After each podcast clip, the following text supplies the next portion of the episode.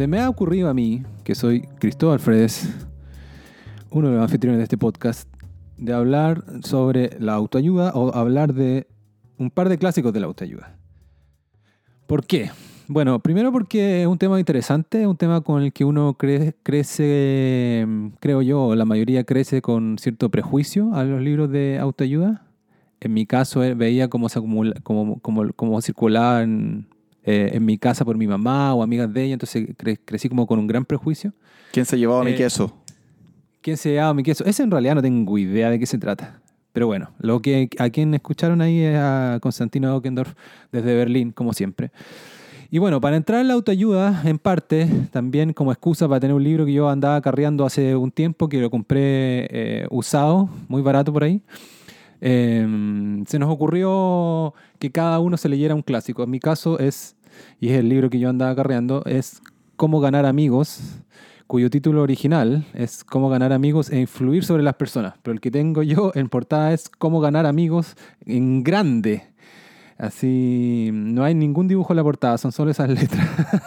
el clásico de Dale Carnegie. Pero por suerte no lo tuve que leer, estamos en pandemia, así que no tuve que leer en ninguna plaza, ni café, ni metro, ni, bueno, donde vivo no hay metro, pero ni nada similar. Entonces, en mi casa, súper piola. Así que no tuve que darle ninguna excusa a nadie por esa portada. Existen unos libros que son como unos estuches, donde uno pone otro libro. Claro, Entonces te estáis leyendo, no sé, eh, El amor en los tiempos del cólera o, no sé, un clásico de la literatura y metís, esta, metís un libro lacra ahí para que no se note. claro, sí. Me gustaría leer un libro de autoayuda que me ayude a que no me dé vergüenza eh, o, que esto no sea un problema. Pero bueno. Eh, y en el caso de Constantino, dilo tú, Yo me leí Siete hábitos de personas altamente efectivas. Claro. Yo en español lo, he escuchado como de la gente. Siete hábitos de la ah. gente altamente efectiva. Sí. Bueno, yo, yo me lo descargué aquí y lo encontré en inglés, era mucho más fácil, eh, así que me lo leí en inglés, pero, pero, pero trabajé los conceptos en, en español. Pero bueno, bueno, me interesa mucho lo que tú me puedas comentar, Constantino, ¿eh? porque la efectividad es una cosa con la que yo lucho constantemente. Sí, eh, bueno, y aquí también.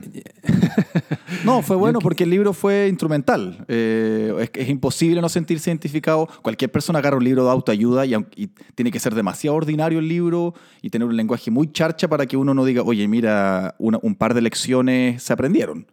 este libro es, bueno, y es un bestseller, es como la Biblia. Eh, de la efectividad hasta el día de hoy todavía. Eh, así que, no, de, que lecciones se aprenden, lecciones se aprenden. Bueno, déjame partir con, con cómo, ganar amigos. Cómo ganar amigos. Claro, ya tiene, un nombre, ya tiene un nombre de mierda. Porque los amigos no se ganan. Uno, Los amigos se, se, no sé si se hacen, se construyen, eh, se, uno los conoce, pero, pero, pero ¿cómo ganar eso de ganar amigos? Claro, en inglés es How to Win Friends and Influ... ¿Cómo se dice influir? ¿Influir? Influence. Influence people, eso. How to win friends and influence people. Bueno, pero eso eh, no es, no, eh, siento yo que la, de, de dónde viene un poco de la cultura gringa, medio empresarial, ya voy a explicar un poco mejor el origen, yo creo que eso es sin complejo. O sea, ganar amigos y, usar estas mismas técnicas como que son ya suertes como de trucos, de, de, mm, entender como trucos para relacionarse con las personas. Eh, claro, el libro nunca, se, nunca hay como una... nunca acusa a estar consciente de que esto puede ser too much. No tiene, no tiene calculador o... Claro, no tiene esos reparos y jamás... Por eso me imagino que no que el, el, el, que lo escribió y su editorial no debe, no haber tenido ningún complejo con el título. Pero bueno, a propósito del que lo escribió, el, el libro es de Dale Carnegie, ¿ya? Eh, que no está relacionado... No, no está relacionado, pese a que él daba conferencias en el Carnegie Hall, eh, el Carnegie más famoso es Andrew Carnegie, que es el em-, empresario del acero. Entiendo que es el empresario hasta el día de hoy, creo. Como que si se hace mm, em, un cálculo matemático de relativo de, riqueza, em, el más rico que ha tenido Estados Unidos, me parece. pero es alcance de nombre nomás, ¿ya? Y, pero Dale Carnegie era un, un joven de Missouri, ¿ya? Que llegó a... Que, alcanzó a trabajar muy joven en Missouri después del colegio como vendedor de un montón de cosas cursos y después algunos productos y qué sé yo, y de repente logró juntar plata y se fue a Nueva York, estudió ah, actuación, no le fue muy bien como actor y mientras estaba luchando un poco como actor, tenía algunos roles por ahí en alguna compañía, eh, empezó a dar cursos de oratoria. ¿Esto qué? ¿Como los 70, los 80? No, no, perdón. El libro es publicado en, 1936. Ah, viejo, eh, ya. eh, claro, y, y, mm, y él, me parece, lo que te estoy hablando yo, en año, es 1911 dejó Missouri. Y ahí empezó a armar su, sus primeros pasos en Nueva York. ¿ya? El libro es súper antiguo, claro, es súper antiguo y de hecho la edición que me leí yo es parte de una edición del año 81 donde se actualizó un poco el lenguaje, ¿ya? Y se pusieron algunos ejemplos actuales. El único realmente actual, que, actual entre comillas, que caché yo es como aparece Stevie Wonder mencionado por ahí en una anécdota, pero para mí la, mayoría de los ejemplos antiguos. Pero, y se le sacaron dos capítulos. Uno que uno tenía que ver cómo vender cosas por cartas. El libro tiene cuatro capítulos, el que me leí yo, pero originalmente tenía seis. Y uno de esos capítulos está un capítulo exclusivo a cómo a ventas por cartas y otro como a, aplicar estos conceptos en la familia. Yo me imagino que esos, que, esos quedan realmente muy anacrónico, ¿ya? Eh, pero dicho eso, no, no es para. Este es súper actual y por, lo, y por, lo, mismo, y esto quizás se nos olvidó mencionar al principio, esto es, sigue siendo muy vendido hasta el día de hoy. O sea, de repente tú te, metes, tú te metes a Amazon a ver qué está más vendido hoy día y está este o el tuyo o quizás alguno otro más. ¿cachai? Son como clásicos de la autoayuda. Sí. Eh, entonces nunca yo sentí, o sea, sentí obviamente que los ejemplos son de Lincoln, de empresarios de la época, de generales de la época, eh, algunos que tú no, no, conoces, o de otros que sí, o algunos presidentes de Estados Unidos que te suenan, algunos políticos. Entonces, claro, por ahí no, no hay, o sea, obviamente sería más choro leer algo que te dijera algo un poquito más contemporáneo, que te, que, te usara Obama en vez de Lincoln, o qué sé yo. Pero, por decir, el, el, los consejos mismos y la, lo que te dice sobre la naturaleza humana es completamente contemporáneo, ¿ya? completamente aplicable. Y yo me di cuenta que de repente había escuchado, había visto alguna charla Por ahí o alguna cosa, algún psicólogo o a quien sea diciendo algo que me parecía como una idea nueva y de repente la encuentro que es de este libro. Claro.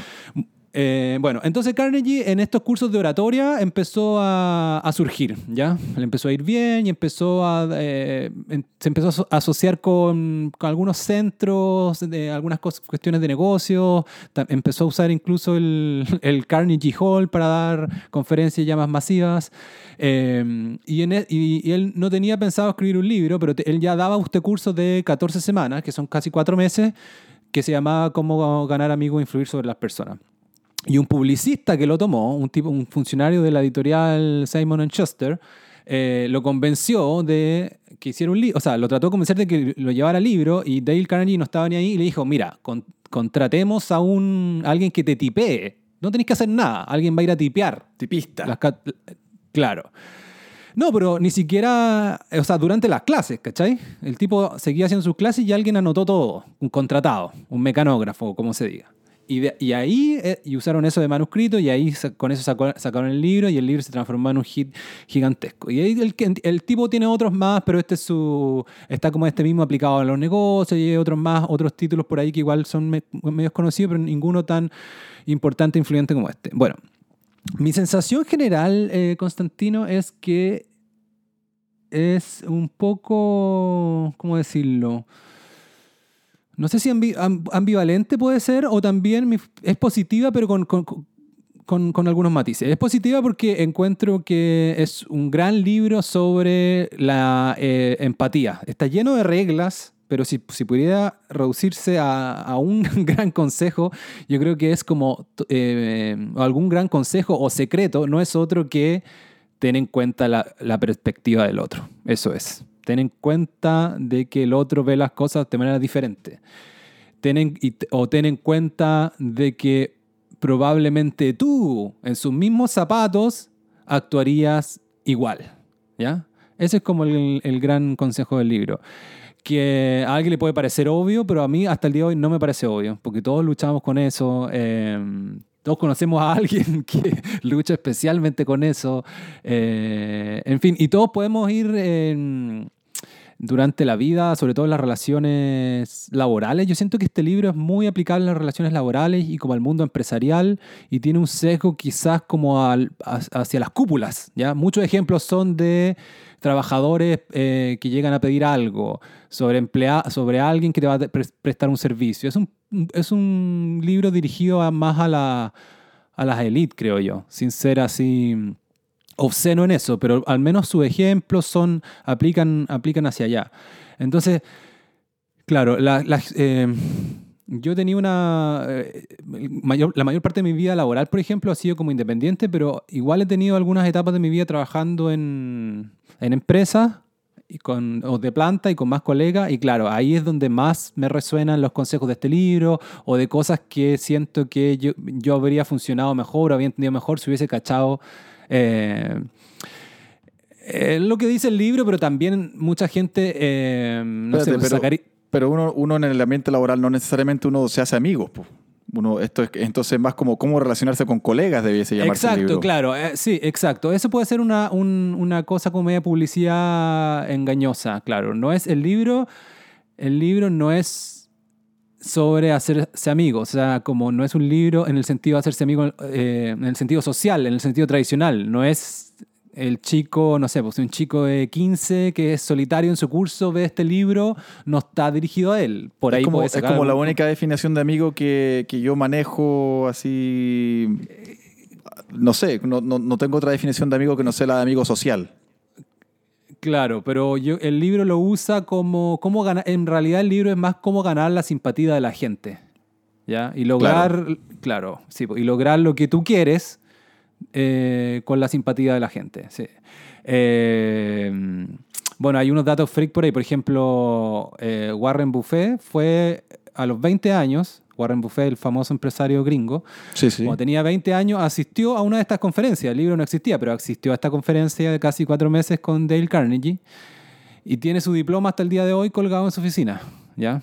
O sea, mm, desde, desde entonces el libro fue popular porque fue muy popular entre los líderes, muy popular entre la gente.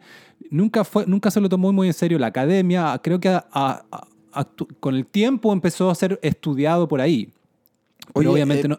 Eh, probablemente tienes algo que decir sobre esto, pero es que me confundió el año del libro, porque en general yo sé, y lo sé también porque en políticas públicas nosotros estudiamos management y, public administration y cómo tratar con gente y eh, cómo organizar compañías, etc. En general el boom de estos libros, el libro que me leí yo, estos los siete hábitos de gente altamente efectiva, son más bien de los 80, principios de los 90.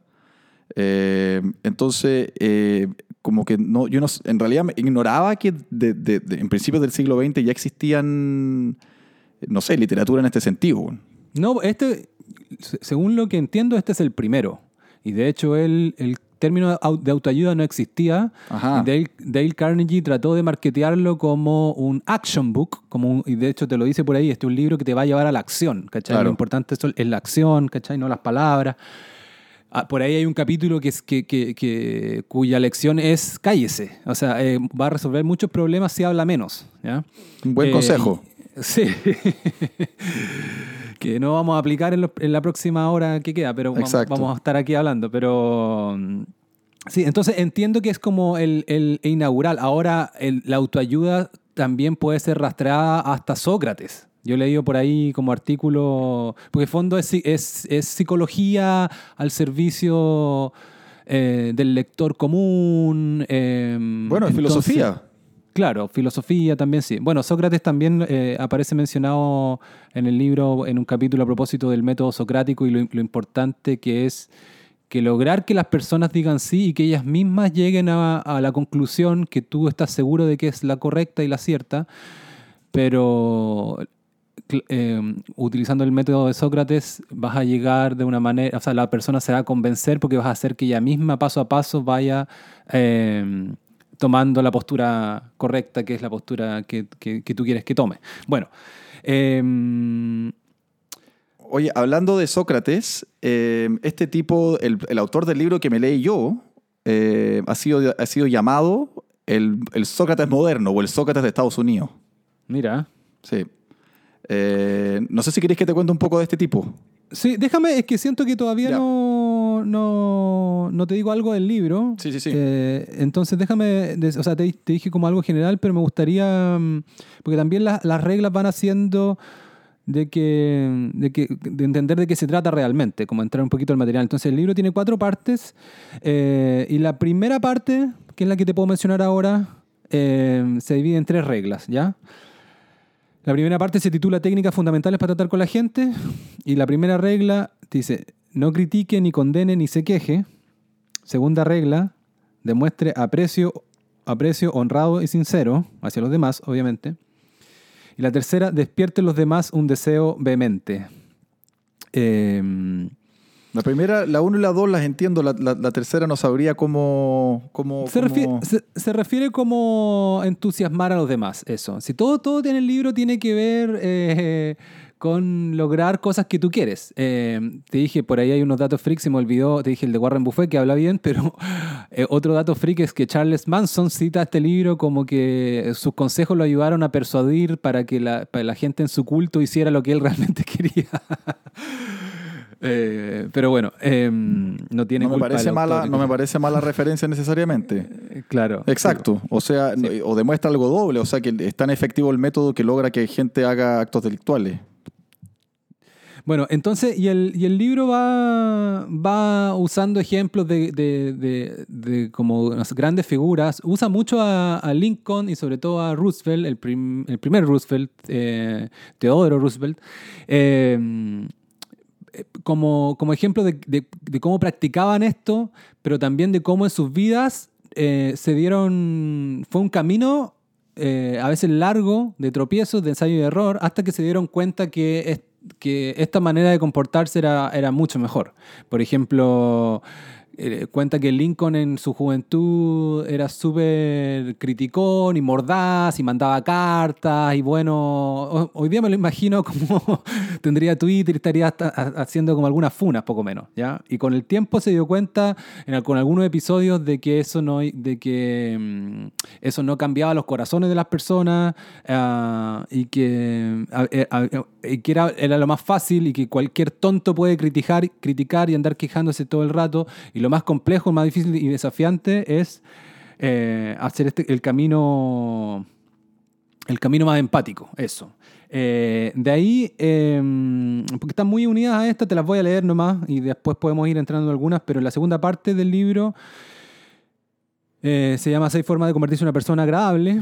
¿Cómo? Y la primera es Seis formas de convertirse en una persona agradable. La primera es Interésese sinceramente por los demás. La segunda es Sonría. La tercera es Recuerde que para toda persona su nombre es el sonido más dulce e importante en cualquier idioma.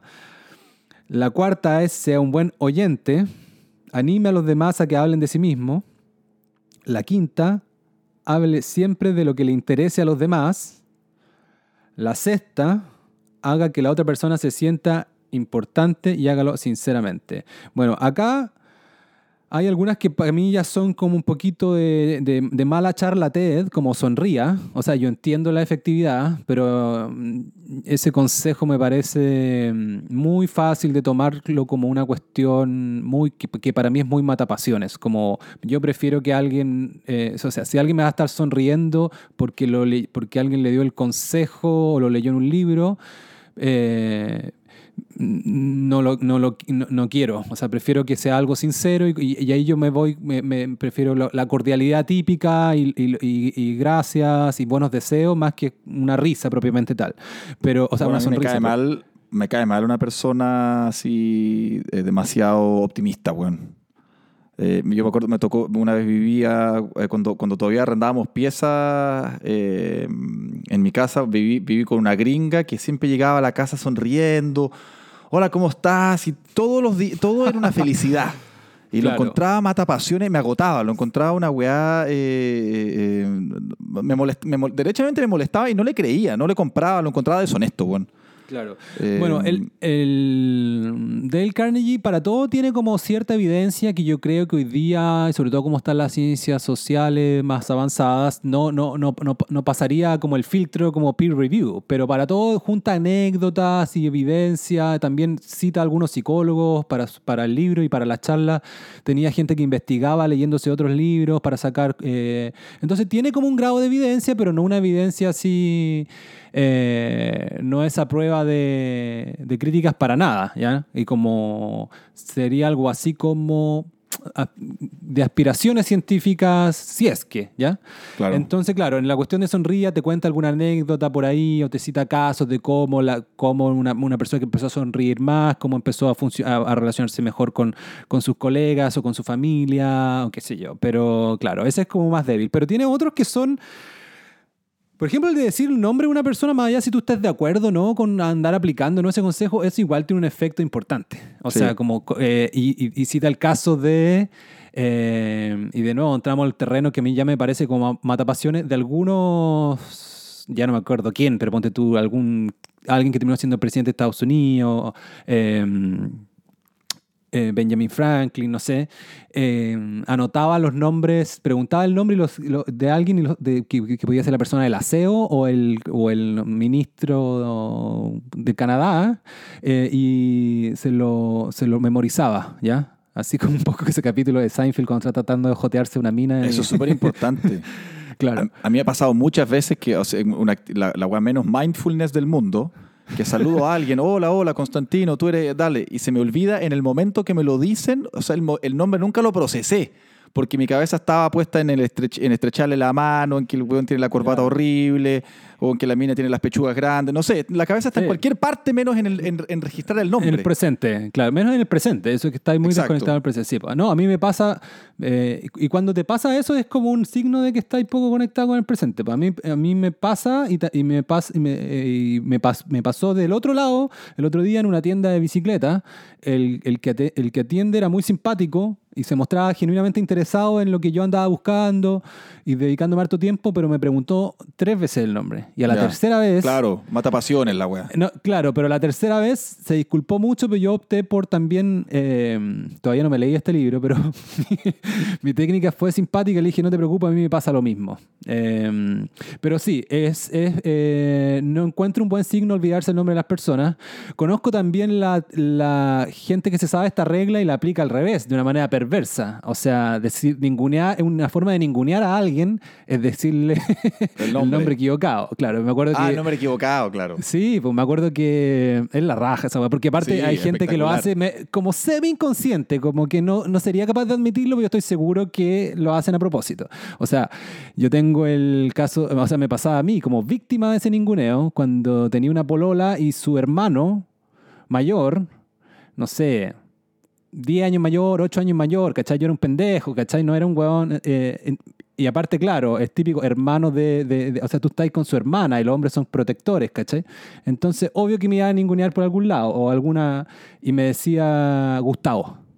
Eh, y bueno, ya- claro, y yo ya llevaba ya nueve meses, por lo tanto. Oye, pero. Y, y- claro, y nombre a veces como de, de manera indirecta, ¿cachai? Pero dile a Gustavo que. Oye, que pero venga. dile a Gustavo que se toma una cerveza, weón. Es una guapa pasiva agresiva, buena onda, pero al mismo tiempo. Claro. No, tiene algo de, eh, tiene algo de que deshumanizante, weón, que te, que, que te diga- que te digan el nombre equivocado, weón.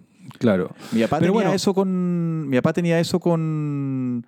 Con, con unos pololos de mis hermanas. Eran todos, para él, eran el, el- el pájaro ese. O se olvidaba los nombres de todas las. Yo creo que se los aco- se acordaba, pero era una cosa media, media deliberada para hacerse el weón. Claro. Pretendía, Eh, claro. Y, y mi mamá dice que, que su abuela tenía, pues esto ya, no sé, pues estamos hablando de, no sé, fines del siglo XIX. La abuela de mi mamá contrataban empleadas que vivían en, vivían en, en- y, y mi abuela, hace- eh, la abuela de mi mamá tenía, tenía, no sé, era una vieja con plata y vivían en Los Ángeles, una casona grande, entonces tenían una mujer que planchaba, una mujer que hacía el pan, una mujer que hacía, que cocinaba, una mujer que cuidaba a los niños, bueno. Y llegaban unas mujeres con unos nombres complejos igual. Eh, no sé, Uberlinda o Domitila, una wea así. Entonces, eh, la abuela de mi vieja le decía, "De- usted se llama María de ahora en adelante. O se llama Rosa. Ya eso ya es neosclavitud, No. derechamente.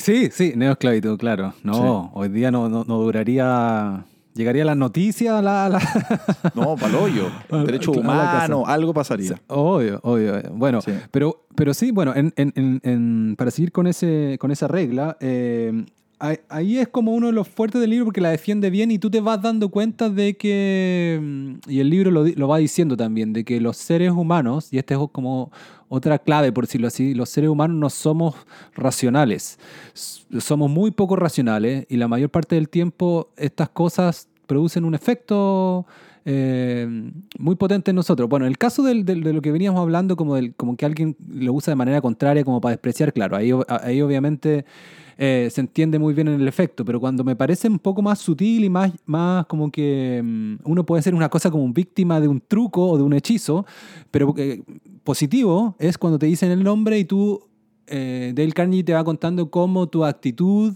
cambia hacia la persona que te dice el nombre y tú, y tú empiezas a, a- a ser más positivo, eres más receptivo a lo que te está diciendo, te Sí. sientes más importante y qué sé yo. Sí. Bueno, es, es una cosa media, bueno, no off topic, pero tiene que ver con lo mismo el nombre, pero en el ámbito sexual, eh, me acuerdo... ¿Que te digan el nombre en la cama? Sí, pero me acuerdo de, de, de, de, de una, de una relación breve, particular, que en el clímax me, me, me, me dicen el nombre y a mí no se me olvidó nunca.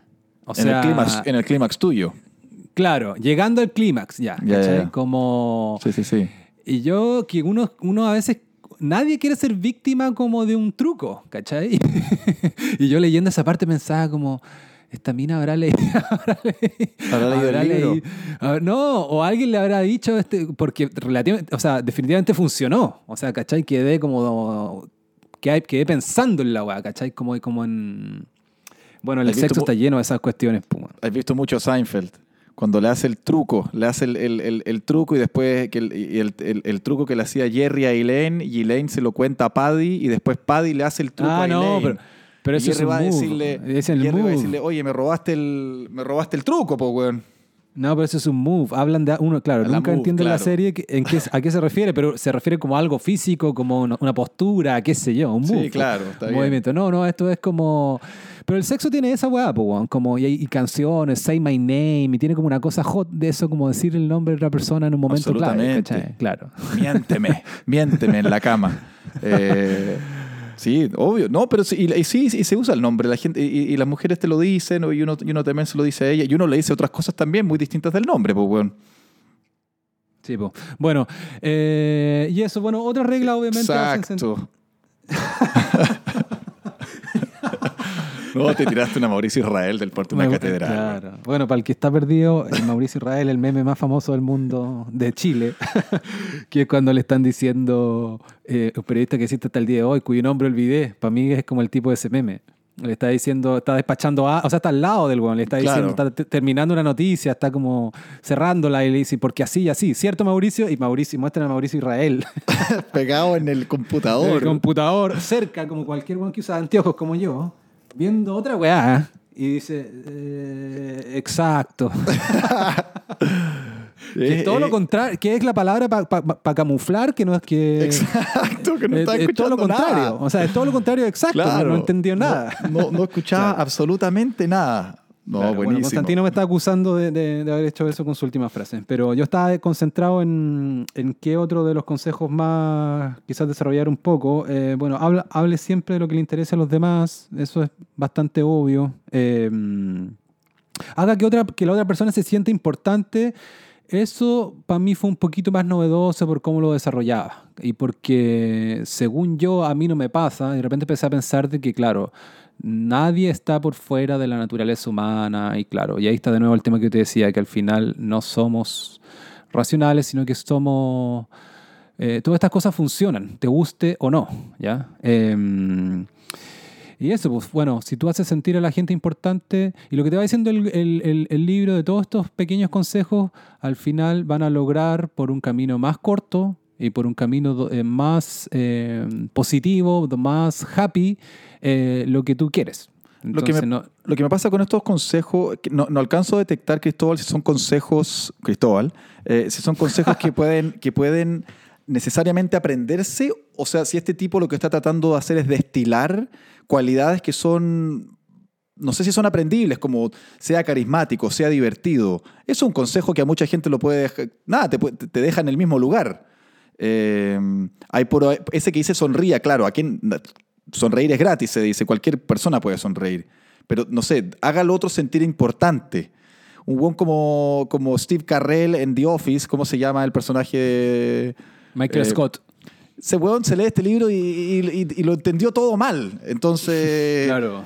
eh, ¿A dónde vas? la diferencia entre, entre lo- lo- los consejos que he escuchado, los tuyos, con los consejos que he escuchado, o sea, con los consejos que vienen en, el libro que me leí yo, es que me parece que en el tuyo quizás se disfrazan algunos consejos o algunas reglas eh, como, como que son posibles cuando en realidad te están diciendo sea carismático, que es algo que no sé si se puede... Ah, claro, esa es otra cuestión que yo, que me pasó como al terminar el libro, como que dije, bueno, si estoy de acuerdo en general con el libro, eh, estas cosas tienen efecto, pero el libro no se hace cargo del problema del hardware, por Claro. decirlo así. El hard, y, y- y de hecho me acordé a propósito de mí mismo. Yo he sido, he estado cercano al ideal del libro y a varias cosas eh, específicas o generales sin, sin haberme leído el libro y sin. o alguna de sus lecciones por otro lado, o lecciones de psicología, sencillamente porque he estado mejor físicamente, o, o, por decirlo así, eh, o, o psicológicamente, pero en mi caso digo físicamente porque, por ejemplo, las veces que más tiempo he encadenado meditando, haciendo mindfulness, eh, he estado más, he sido más empático, he sido más, hasta he sonreído más, he tenido más, he podido concentrar, estar, eh, andar más eh, concentrado en el presente, enfocado en el presente, entonces tiendes a escuchar más a la gente. Eh, el libro tiene, todavía no llegaba a eso, pero el libro tiene toda una tercera parte de que es... eh, que se titula Logre que los demás piensen como usted y que se mete en el tema como de las discusiones y, te, y de- derechamente te dice no discutas con la gente. Eh, te- eh, la- la- o sea, eh, evita las discusiones. A ver, ¿y no cómo, te tomaste, cómo te tomaste eso, Cristóbal? Vamos, vamos Ah, ahí. ahí, bueno, por eso te lo menciono también, porque me pasó, yo recorrí un camino muy largo, quizás a mí me gustaba discutir, todavía tengo un poco de eso, me gusta rebatir y qué sé yo. No, Cristóbal, Eh, tú eres, eres- eres- eres un gran, ¿cómo se dice? ¿Cómo se dice? Debate, debatedor. No, se puede, no, no sé cuál es la palabra. No, pero, tú, pero tú argumentas muy bien y te gusta el debate y, y- y Claro, te pero- calienta y a veces, y a veces Sí, po. se te pasa la máquina. Pero el libro, el libro, claro, pero el placerse del debate te- eh, lo, lo puedo entender como en el ámbito co- político y medio tribal, porque tenéis que tener a alguien que te avive un poco la cueca, ¿cachai? Entonces, medio performático funciona. Entonces, puedes estar en las redes sociales y alguien te pone like, o en un carrete y empezáis, alguien dice una cuestión y tú no se la dejáis pasar porque está equivocado o qué sé yo, y otros te van a decir bien, ¿cachai? Pero en las relaciones interpersonales, el, el- el libro te dice de manera muy persuasiva, estoy de acuerdo, de que la gente no va a cambiar de opinión. Si tú le decís, estás equivocado, o le, o le decís... mm, eh, eh, o lo humillas, ¿cachai? En la No, discusión. eso es lo Eh, peor, humillar, obviamente. Eso, Claro. eh, por, eso, por eso te decía lo que, lo que citaba como el método socrático y lograr de que la persona es como otro camino para que la persona llegue a tu posición. De, de la discusión y decir está equivocado no va, no va a lograr que la... te va a dar como un, un placer a ti como a corto plazo, pero la otra persona va a quizás radicalizar su postura. A ver, Va- pero ¿y, el, y el libro como que elabora un poco sobre eso o, o, o- o cómo, cómo es esto del método socrático? O sea, yo me suena el método socrático, pero no me acuerdo lo que es. No, es parte de una... el- el- lo- lo- lo- bueno, está condensado como una regla que, que dice comience con preguntas a las cuales la otra persona contestará sí. ¿Ya? En el fondo, entonces tú me dices, eh, a ver, Porque yo sé que a ti Eh. te gusta, Cristóbal, eh, eh, no sé, eh, que, estem- que nosotros nos llevemos bien. Sí. Y porque, eh, y porque a ti tú consideras que el ambiente laboral eh, es una cosa importante. Sí. Y porque tú... Claro. y al Ya, final una vas a ser, va- una vas a ser de... Una calculadora, ¿no? No, pero sí, o sea, esta cuestión es famosa y, y, y yo creo, yo la he visto por ahí y me parece bien, este, me parece, es un, es un- claro, puede, puede verse, entiendo tu postura, puede, puede verse como, como calculadora, como de, como de técnicas de debate, de colegio y qué sé yo. Suena 100% a... Eh, yo, yo, tomé un curso de contraargumentación en derecho penal, entonces uno tiene que llevar con mucho cuidado cuando uno está contra, cuando uno está, cuando uno está contrainterrogando a un testigo que se denominan testigos hostiles, que es el testigo que, que no, está, que, no, que no es coherente o consistente con tu teoría del caso, hay que sacar la información con cucharita. Entonces uno lo va llevando de la manito diciéndole, porque usted dijo lo siguiente, y porque en realidad usted pensó esto, y qué sé yo. Entonces, esto es una técnica, eh, es un sistema, y uno lo prepara, y uno prepara preguntas, y qué sé yo. Claro, sí, y haces entrar en, en contradicción al otro a veces. Claro. Y eso, claro, y eso sería como ya pasarte o, como... más, o, aún más bonito, que es cuando lo llevas por un camino y lo llevas a un camino que lo llevas a un resultado que la persona no sabía que iba a decir sí, y de repente se da cuenta solo que llegó a un lugar que no estaba. A eso se refiere el libro. A eso se refiere el libro. El libro no, se refiere, no saca ejemplos como usar esto como para desmantelar a una persona, ¿cachai? Y hacerla como. Tipo esos debates que uno ve, tipo, no sé, pues nosotros hemos comentado el de Jordan Peterson con, la periodista. claro, que en el fondo. Pero ahí yo estoy con Peterson igual, porque eh, en el fondo.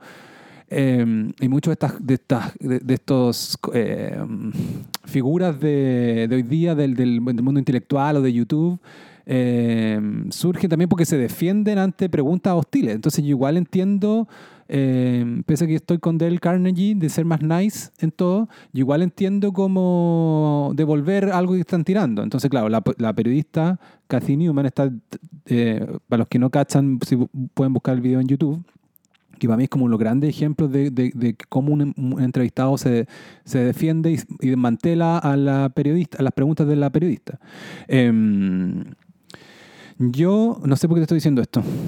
Estamos hablando de... Me falta más mindfulness. ¿Para dónde te va a llevar esta, regla de, hacer que la gente piense como uno? Entonces estamos hablando de cuál es la técnica.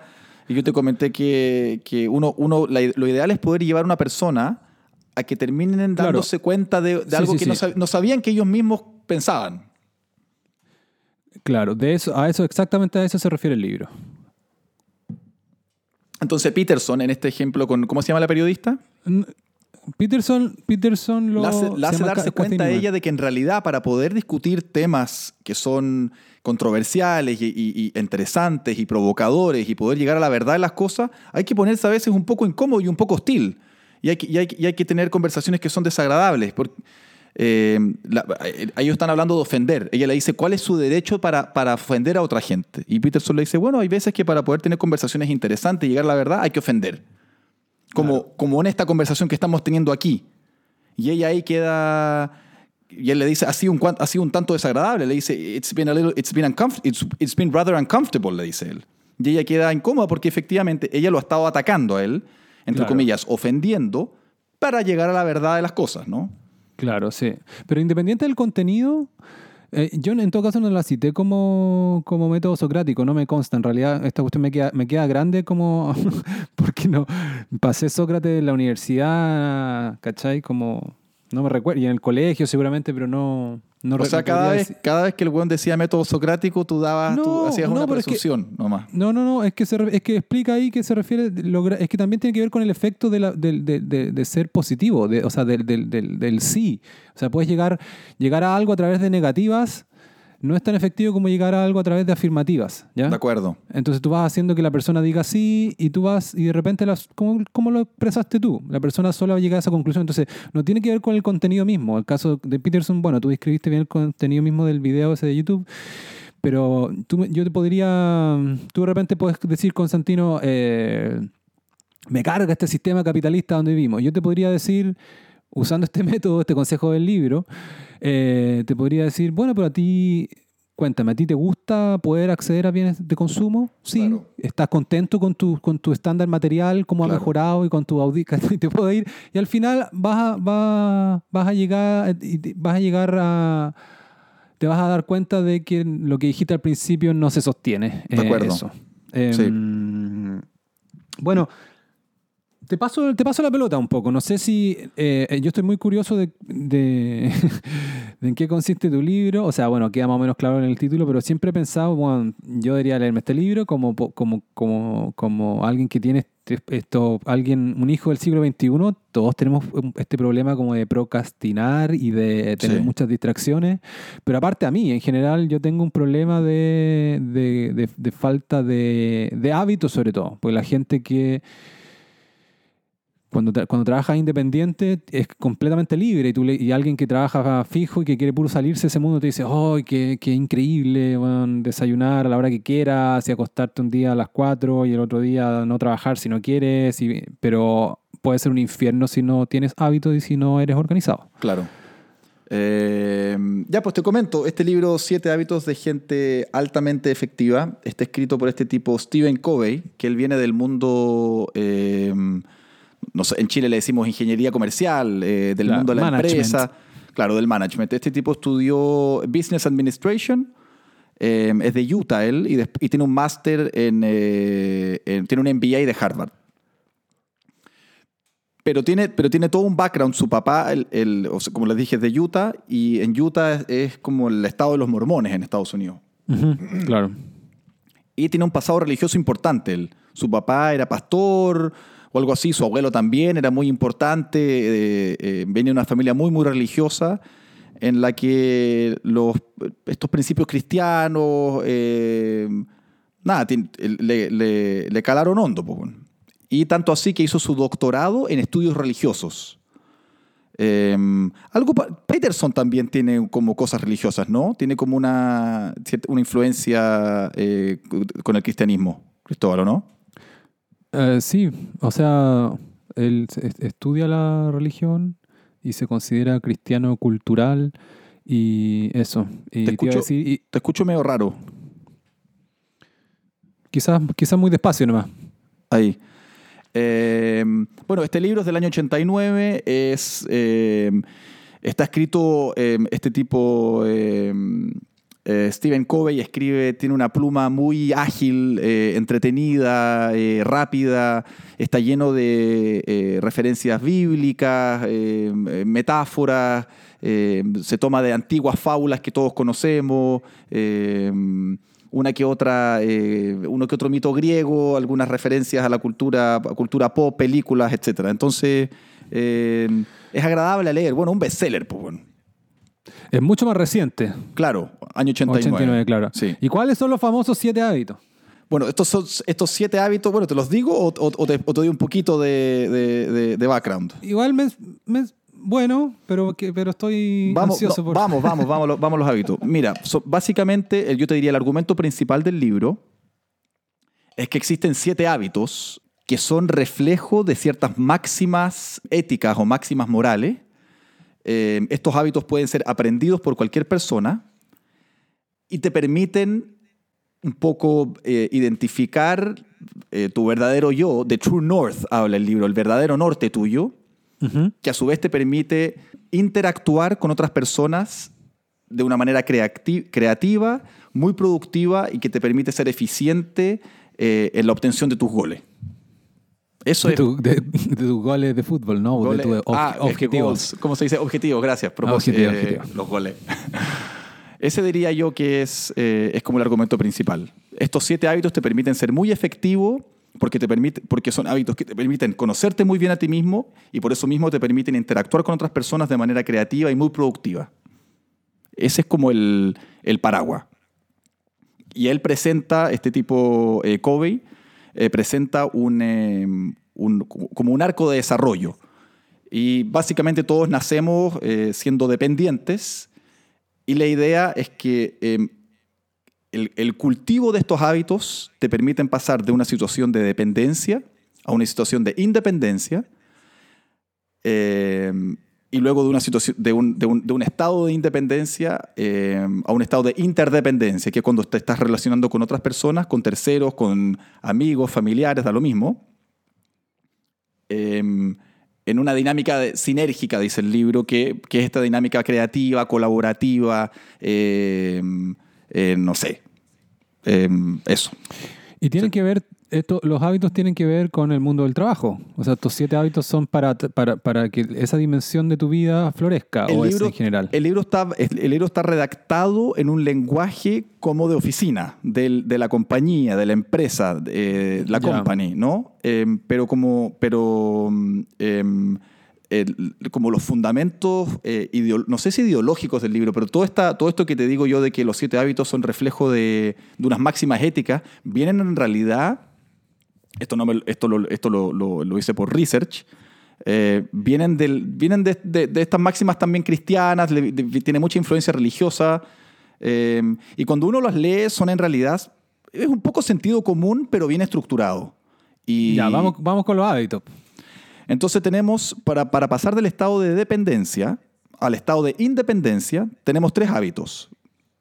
Luego, para pasar del estado de independencia a la interdependencia, tenemos tres hábitos más y después tenemos un, séptimo hábito, que es el para mantener vivo y, no sé, eh, novedoso y, pa- y- y pa- mantener actualizados los otros hábitos. Eh, el primer hábito, entonces, es ser proactivo. Ya, ya entramos en terreno complejo. Claro, no, pero es una de las primeras cosas que yo aprendí. eh, o sea, esa palabra, la gente la escucha medio tarde, ¿ah? como que en el colegio nadie te dice, oye, proactivo, no. Exacto. Eh, pero una vez que la aprendí, de esas palabras que, que empecé a usar porque sonaba un poco más sofisticado, pero después entendí, cuando entiendes de qué se trata, eh, lo empecé a aplicar por el mundo laboral. Ahora también se usa de manera un poco mula. Yo me acuerdo en algunas entrevistas laborales, yo he dicho soy proactivo, me da un poco de vergüenza ahora, Sí. porque es una de las cosas que, que- que, eh, es como hacer un alarde, ¿cachai? Como que a cual- cualquiera lo puede decir. Exactamente. Que esas cosas se demuestran, claro. Eh, pero, pero ser proactivo, eh, eh, de- acuerdo, no, no es llegar y tirarse y, y empezar a hacer huevá. Ser proactivo no es despertarse en la mañana, no, no es poner el despertador temprano, hacer la cama, cocinar y empezar a hacer tareas em, así eh, random. Ser proactivo implica la conciencia, awareness se dice en inglés, que no sé cómo es esa palabra Cons- nunca... Conciencia. Bueno, es la conciencia. Lo que pasa es que el libro usa, eh, usa self-awareness y consciousness los usa distinto. Es que, claro, conciencia, eh, ambas cosas. Cuando dice la conciencia como, como. Como ser consciente también. No, es que, es que son dos acepciones en español. Pues conciencia es de, de ser consciente y conciencia como sinónimo de mm, cerebro o de. O de, Correcto. de- de- claro. Em, bueno, esto de eh, eh, em, em, ser proactivo es, es tener la conciencia de que em, uno es responsable de las cosas que uno, que uno quiere que le ocurran. En- en Eso de echarle la culpa al mundo, de echarle la culpa a las Claro, circunstancias, que esto es así, no tengo nada que hacer, eh, o, yo, o, o esa típica frase que uno dice, es que yo soy así. O eso, eso es típicamente un abandonar, eh, eh, eh, abandonar la, el- la idea de que uno es responsable de poder generar cambios en el entorno. En el entorno, en el entorno. Eh, y el libro da una, da- te da, te da un- un- una pequeña lista de tareas sobre cosas que uno puede hacer para ponerse más proactivo. Y te invita a que en lo inmediato eh, te, te fijes en tu círculo cercano, eh, en tu círculo más pequeño, más cercano, que, te- que hagas pequeños compromisos contigo mismo, eh, que dejes de juzgar en eso. Tiene, bueno, tiene overlap con las cosas que, con, lo- Claro. con los consejos del tuyo. Eh, y, empe- y empezar, a, a empezar a pensar más en soluciones que en problemas. Eh, es un poco como el primero, el be Claro, proactive. es, difi- es difícil encontrar hoy día un líder que no, sea, que no tenga ese atributo. O sea, tendría que entrar como una, a, a los mundos más chantas, por ahí, como algún gurú, que son persuasivos, pero no necesariamente son tipos de acción. Pero claro, tú- lo que tú estás mencionando, a, alguien, o, o no siquiera como en la, en, la, en la cúspide de una organización, pero alguien que, que un trabajador buen considerado, un supervisor, un gerente, o un director, o un militar de, de cierto rango, para, para ser bien considerado y para seguir ascendiendo y para tener una buena carrera, ese, tienen que ser proactivos. Sí, claro. Lo, lo contrario de proactivo es ser alguien muy pasivo. O sea, te estoy diciendo yo, no, no me leí tu libro, pero alguien que- yo me imagino como alguien cuyos indicios pueden ser de que participa muy poco también, como en, desde la sala de clase a después de las reuniones y no, no, no sé, no demuestra mucho entusiasmo y deja que no sé, pues, siga la marea nomás. La, la proactividad también tiene que ver con que uno va definiendo, en, en que la- en que las cosas que te van ocurriendo nacen de uno.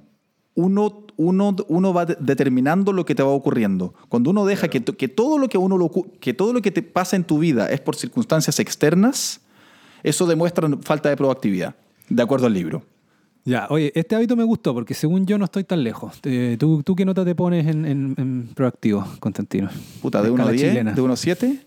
Escala Eh, chilena, eso, del colegio. No, yo me pongo más. O sea, yo me repruebo en proactividad. Oh, Sí, mala cueva. Bueno, pero yo soy bien crítico conmigo y este libro me cayó bien en muchas cosas y. y- y- y, eh, en fin. No, no, no, no, lo- no, no, esto no es, el- no es un- no es una sesión en el diván. Eh, oh, una cosa que se me olvidó mencionar. Estos hábitos son eh, incrementales y son secuenciales también. Y funcionan integralmente. O sea, para poder pasar al hábito número dos, primero hay que tener el hábito número uno más o menos eh, eh, consolidado o hay que tenerlo bien desarrollado o elaborado. Eh, y para poder llegar al séptimo hábito, eh, nada, pues hay que, lo- los otros, lo- el, el desarrollo, la elaboración de los, de los hábitos anteriores es importante. Segundo hábito, empezar por el fin. O empezar por el final. Begin with the end. Y el lo que capítulo, hago yo cuando ojeo el diario. Y el capítulo empieza, el capítulo empieza con, imagínate que, está- que estás en, el, en tu funeral. ¿Qué te gustaría que se dijera de cómo fue tu vida? También el, el- libro te, y te- y el ejercicio, escríbelo. Escribe tu propia, ¿cómo se dice? Eulogía. Obituario. El- tu propio obituario. o- Ah, no, o, o eulogía, sí, se me olvidan. Ya, y el libro que tiene página en blanco, este libro también tiene página en blanco. Como toma, la- toma nota acá de, de- de los apuntes que aprendí. No, no, no, no es tan, Ah, no es tan práctico. Eh, quizás en 1930 era, era- el papel era más escaso, entonces venía todo resuelto ahí. Pero ahora.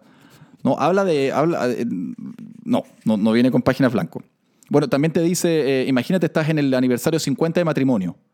¿Qué te gustaría que. ¿Cómo, cómo ves a tu familia? Eh, tiene otro de, estás en, el, en, tu, en, en- en- en la ceremonia en que te están dando una- un premio por eh, haber trabajado no sé cuántos años en tu empresa. ¿Qué te gustaría que dijeran de ti?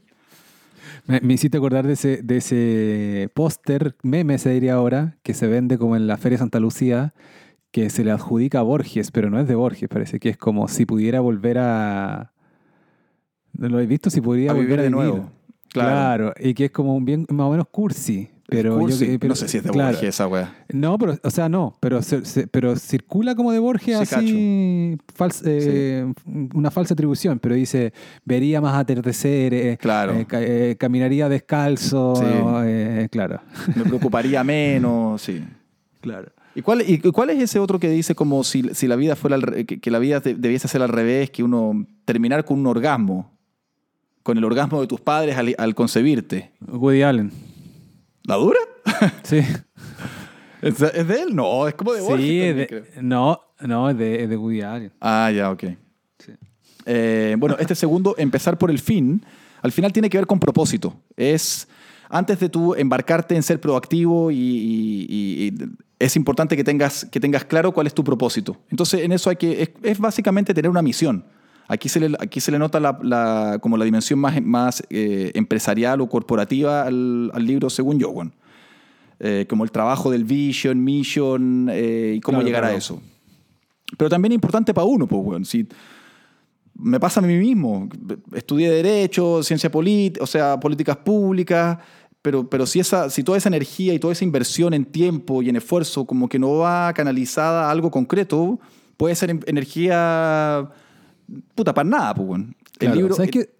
Sí, Se parece, se parece como un consejo que he visto que está más de moda ahora, lo he escuchado de manera más recurrente en artículos de psicología o cosas así, o, cha- o- o charlas TED, que es como, ¿qué consejo le darías a, a- a- tu yo de hace 10 años? Eh, bueno, y tanto la, esa cuestión como la que estás diciendo tú, yo ahí me pongo en pésima nota, porque yo soy de esas personas que, de- que- que el futuro me da una suerte de ne- neura y digo, me- mejor, mejor no, no, no imagino una gran visión. medio Woody Allen. ¿Qué mierdas respondes en esa, en esa pregunta de mierda de las entrevistas laborales? ¿Dónde te ves en 10 años? Si hay Claro. cuando, no sé, si yo, yo le ¿Qué envidio. sé yo, weón? Yo tengo algunos amigos que les envidio la wea. O sea, son buenos que cuando teníamos 20 años me decían, weón, yo quiero ser, no sé. Bueno, yo estudié Derecho, entonces yo no sé, yo quiero ser abogado penalista, weón, no, yo quiero ser. Entonces son buenos que tenían clarísimo. En 10 años más quiero ser fiscal, eh, quiero ser, eh, no sé, eh, je- jefe de zona centro-norte en Santiago, loco, y ser penalista, en no sé qué chucha. O gente que le gustan los derechos humanos. Puta, quiero estar trabajando en la ONU, weón, en esto y esto y esto.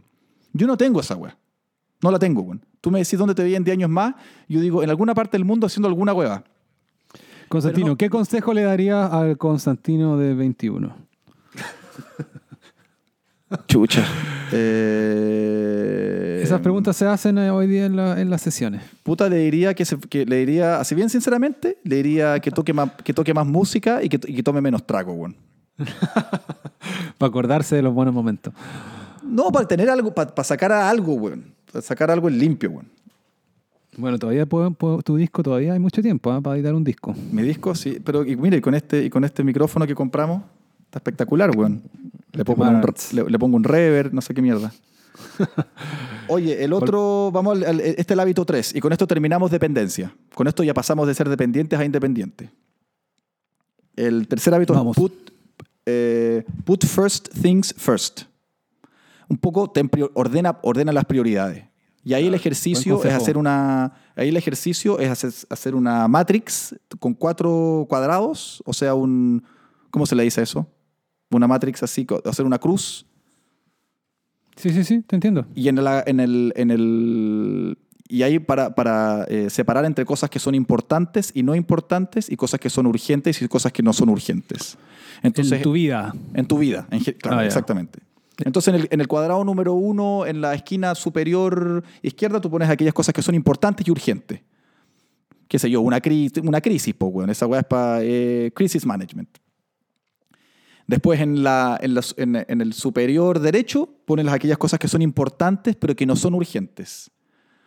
Y esas, esa, las cosas que son importantes y que no son urgentes es donde debiésemos nosotros gastar la, es invertir la mayor cantidad de tiempo y energía. Es desarrollar un hobby, meditación, hacer ejercicio, eh, relaciones personales, etc. Sí. Y aquellas Ese cosas consejo Sí. está bueno y, y también, ¿sabes? He escuchado que esos consejos pa- para un que fu- funcionan también y los trato de aplicar en el ámbito más micro. Si tú quieres tener un día productivo, también haz primero las cosas más importantes. O sea, un día que tú al final del día vas a decir, bueno, fue un, fue un día provechoso. eh, primero, y probablemente algunas cosas del, del- que tienen que estar arriba de esa lista no, no son cosas tan agradables. O sea, como hacer unos trámites que estáis pateando, o si vas a hacer deporte. em- eh, a mí me funciona mucho mejor cuando me planifico el agua en la mañana, porque si no, el día se te pasa rápido en el computador y llega la tarde y ya no tienes energía pa- ni para hacer los trámites desagradables, ni para hacer deporte. Y bueno, te devuelvo la palabra. Sí, a mí me pasa que a veces me, me consuelo con hacer trámites domésticos. Y con eso me consuelo de que fui activo durante el día. Hago el baño, me cocino alguna huevada, limpio la pieza, huevón, aspiro, lavo la ropa y es como, ok, hice cinco, ya llevo cinco huevas hechas hoy día. Pero no he hecho aquello que en realidad era lo que quería hacer este día, bueno. Claro. Que era sentarme a redactar una carta de, una carta de motivos para una pega, por ejemplo. Claro. O, no sé, de leerme 15 páginas de un libro que tengo ahí que hace tiempo me vengo diciendo léelo, pero que cuando me voy a acostar me quedo en el celular, güey. First thing first es como ya una frase típica gringa. Puta, es que el inglés es perfecto para estas cosas, güey. Sí, va. El, el idioma inglés está, está diseñado para, hacer, En para escribir español, un libro en de español se dice lo primero es lo primero, pero no se usa. Pero first things first la usas, la- o sea, la, la leo todo el rato, medio se dice en serio, medio en broma, claro. First Ah, thing me- first. Ah, Einstein. claro.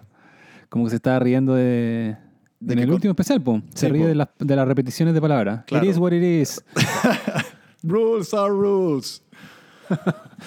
Eh, bien, pues entonces, como cuando, si tenemos estos tres hábitos, eh, ser proactivo, eh, tener, un pro- em, eh, tener claro el propósito de uno y, tener, y, orden, y priorizar tu tiempo y tu energía para em, abordar esas actividades, tienes independencia. Y ahí Sí. pasamos a los, a la- al hábito 4, 5 y 6, que son los hábitos para poder tener mejores relaciones em, con el resto. Y Te quería comentar son- solo una, una cosa antes de eso. ¿Qué que es cosa? el- no, que te quería comentar es lo Sí. el... Eh, ¿Puedes, ¿Puedes leerme el tercero? Eh, first Thing First. Ah, no, perdón, el segundo, el segundo. Eh, se llama Begin with the End. Pero es como, pero yo, lo resumo como tener un propósito, dice, eh, tener una misión. Tanto así que, te- Claro. que él te dice que hay que hacer un ejercicio de redactar, uno debiese redactar la misión de uno mismo. Claro, bueno, esa, esa historia de uno mismo está, la, la he visto que es, pesa mucho y es muy importante en una serie de cuestiones. O sea, cuando he hablado con gente que consiguió no solo becas para estudiar afuera, sino que varias becas, y algunas muy famosas, dicen, mira, lo que quiere la gente de tal organización, de Harvard o, o de Fulbright o qué sé Claro. yo, es, es tu relato, que, tú, que, que, que todo más o menos, o sea, una manera de, de, de, de lograr ganarte eh, la postulación es hacer encajar todo en un relato, que, que está conectado a tu pasado, con hacia dónde vas y qué sé yo. Exacto. Lo otro que me acordé es en el capítulo que, eh, de nuestro podcast que se llama, usted lo pueden encontrar si buscan como eh, lo que las mujeres buscan, que está dedicado al libro Mate. Mate. Claro, ellos entre los consejos que daban a los, a los hombres para, para tener éxito en el mercado del romance es también el ten- tener visión, tener un relato y muchas de las cosas que... mm, ¿Cómo se llama? Get Your Story Right o nada que ver. Puede ser, ah, se me olvidó, se me olvidó si era algo así como resumir en una frase, pero ah, o- o me quedé con la idea de que era recurrente, y de que si tú no tenías una visión de futuro ni nada, te- eso te restaba muchos puntos en el mercado del romance. Mira, Por lo el- tanto, ter- terminando este- este... podcast, voy a ir a armar mi visión de futuro para cuando pa- termine la pandemia. No, yo me quedé con ganas de, de redactar el mío propio. Y aprovecho de compartirles uno que este Covey cita. Cita a un, a un tipo Rolf Kerr y, le- y cita el, el statement de él. Y, y te lo leo aquí para que, pa- pa- como, ins- como inspiration. Dice, Ujú. succeed at home first.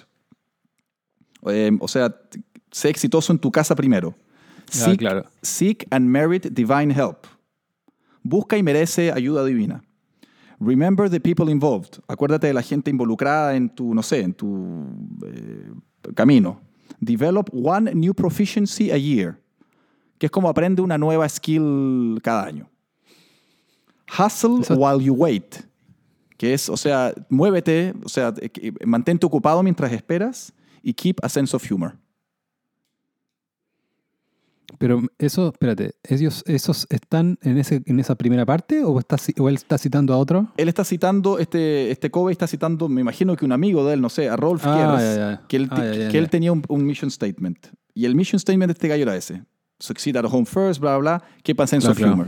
Que me Sí, me cayó muy gustan bien. algunas más, me gustan esa, me gusta, claro, la última y la primera también. Y con esa me acuerdo también de la de Jordan Peterson. Sí, pues de Peterson, lo, buena. Lo, lo huevearon harto con eso, pero también es como, claro, clean your room. Exacto. Que, claro, que al final es un...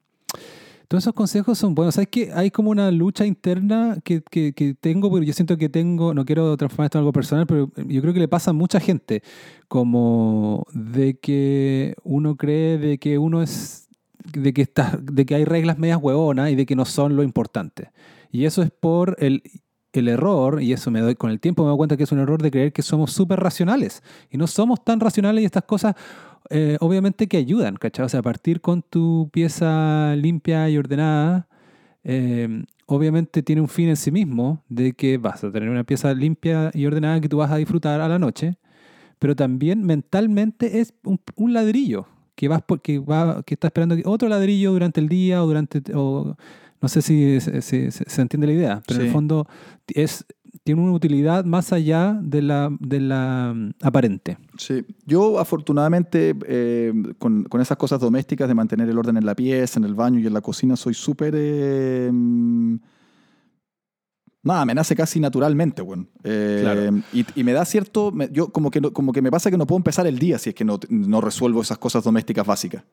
Si no, si no hago la cama, como que no salgo, no salgo nomás. No, no- Sí, eso es, es un buen hábito. Ahora, para todo, con esto me doy cuenta, y bueno, y con todo lo que estamos hablando, siempre hay excepciones y a veces son tantas que te hacen cuestionar la regla. O sea, yo tengo un amigo que estudió eh, medicina y con, en el caos. Y se tituló y todo, y era, no sé, y él mismo decía, él, o sea, su prioridad era estudiar y, y papeles por todos lados, Claro. y sábanas que no, y cama, camas sin cambiar sábana. Claro. Eh, y, le, y le resultó. No sé, también hay como historias siempre como, ah, no sé quién, pero Picasso, qué sé yo. Bueno, en el mundo del arte se entiende más. En el mundo del arte se entiende más como alguien como un genio que puede tener lleno de papeles y que...